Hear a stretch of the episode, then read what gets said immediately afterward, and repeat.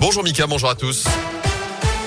Et à la une, Omicron débarque en France. Un premier cas de ce variant vient d'être confirmé en Seine-et-Marne. Il s'agit d'un homme âgé entre 50 et 60 ans qui est rentré d'un voyage au Nigeria. Selon l'agence régionale de santé d'Île-de-France, son épouse est également positive. Le séquençage est en cours.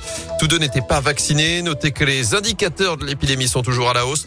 Près de 50 000 nouveaux cas de Covid encore détectés hier. Un taux d'incidence qui grimpe à 411 cas pour 100 000 habitants dans la Loire, 367 en Haute-Loire. Dans l'actu, ça bouge dans le quartier de Château-Creux. La rue Cugnot est fermée à la circulation près de la gare. C'était le cas hier, c'est le cas encore aujourd'hui en cause de la mise en place d'une grue de 64 mètres. Elle va rester là près d'un an selon le progrès pour permettre d'ériger la future tour de Château-Creux. La tour TZ 58 mètres de haut bâtiment à énergie positive sur 16 étages. Elle doit ouvrir en 2023. En Haute-Loire, ils enquêtaient sur un trafic de drogue. Ils tombent sur des images pédopornographiques. D'après le programme, un homme a été interpellé lundi dans une affaire qui avait démarré par des perquisitions l'été dernier à Tens.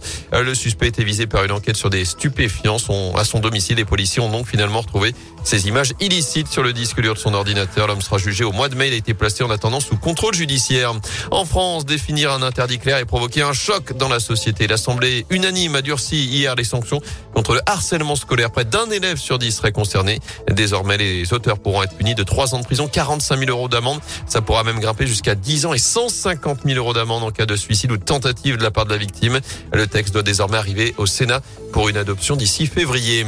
En foot, des Verts en colère, mais toujours à terre. La SS enchaîne une deuxième défaite d'affilée en Ligue 1, revers 1-0 à Brest, but concédé sur un pénalty litigieux après l'heure de jeu. Les Bretons ont profité. Les Verts ont joué de malchance aussi, avec deux tentatives sur la barre dans les dernières minutes. Réaction attendue dès dimanche face à Rennes dans le Chaudon pour quitter enfin cette de lanterne rouge du championnat. Enfin, J-1000 avant le coup d'envoi des Jeux paralympiques de Paris. Ce sera dans la foulée des JO prévus, je vous le rappelle, du 26 juillet au 11 août 2024. Sacré compteur, ça, J-1000. Oui. Ouais. C'est lancé de loin.